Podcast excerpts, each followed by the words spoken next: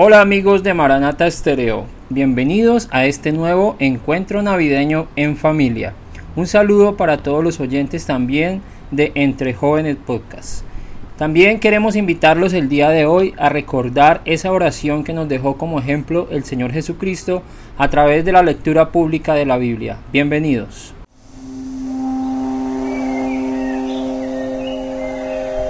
Una vez, Jesús estaba orando en cierto lugar. Cuando terminó, uno de sus discípulos se le acercó y le dijo, Señor, enséñanos a orar, así como Juan les enseñó a sus discípulos. Deberían orar de la siguiente manera. Padre, que siempre sea santificado tu nombre, que tu reino venga pronto. Danos cada día el alimento que necesitamos y perdónanos nuestros pecados, así como nosotros perdonamos a los que pecan contra nosotros. Y no permitas que cedamos ante la tentación. Continuamos en este hermoso encuentro navideño y vamos a leer en esta ocasión Lucas 2, 21 al 35. Cuando Jesús cumplió ocho años de nacido, lo circuncidaron y le pusieron por nombre Jesús.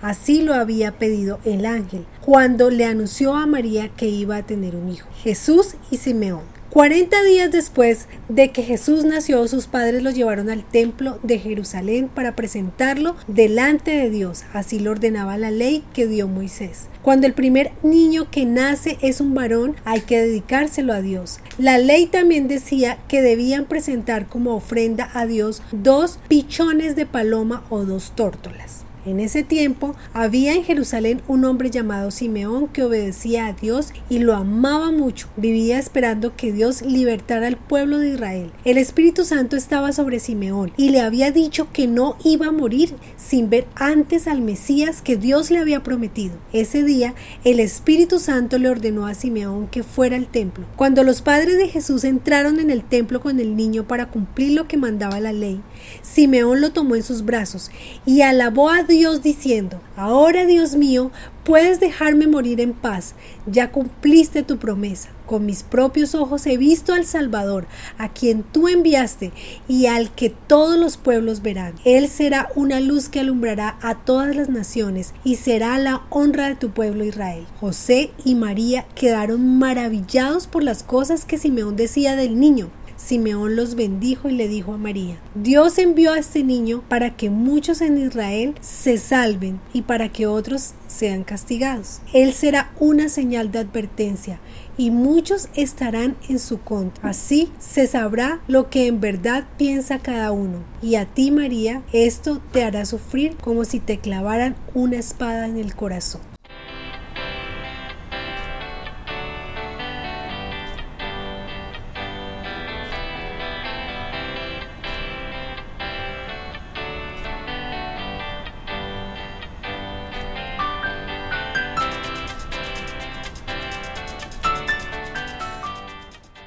Es bueno que los hombres tengan un corazón para Dios y que le busquen, pero Simeón sabía que como todo hombre no era perfecto porque entendía que necesitaba como cualquier persona la salvación que Dios nos ofrece. Simeón también entendía que la salvación no era para los judíos solamente. Vemos que esta salvación es para nosotros, los gentiles también. Como gentil has recibido la salvación y la vida eterna al recibir a Cristo en tu vida.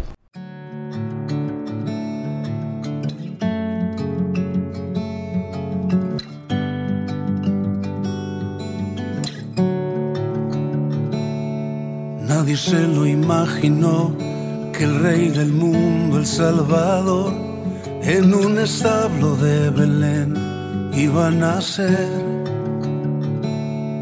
Todo fue tan diferente a como lo esperaban ver.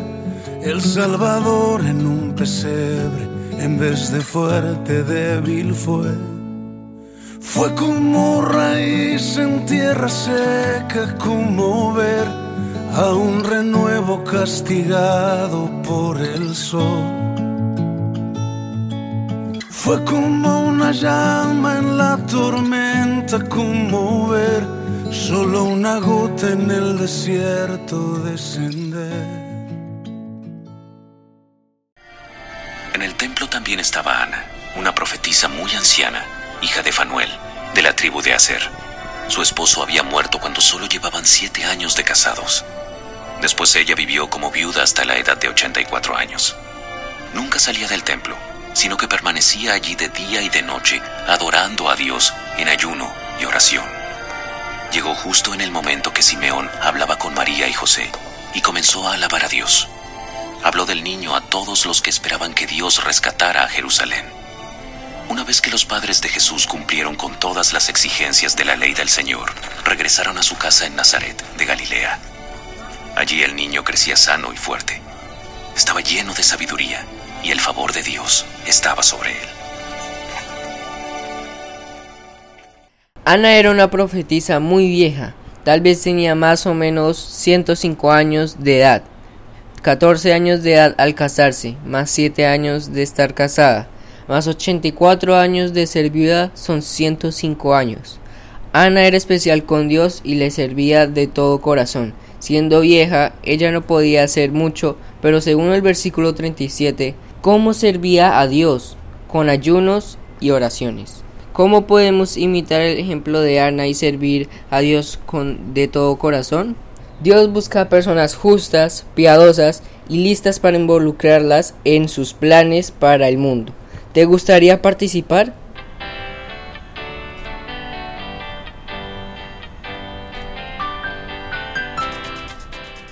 Qué hermoso es poder servir a otros, ¿verdad? En este encuentro navideño hemos podido hablar un poco acerca de el servicio a los demás y vemos cómo Dios se glorifica cuando nosotros servimos a otros y en especial cuando lo hacemos de corazón. Así que seguimos en estos encuentros navideños, ya nos quedan solo dos días y esperamos que no se vayan a desconectar, que próximamente estén con nosotros de nuevo. Los esperamos. Dios los bendiga.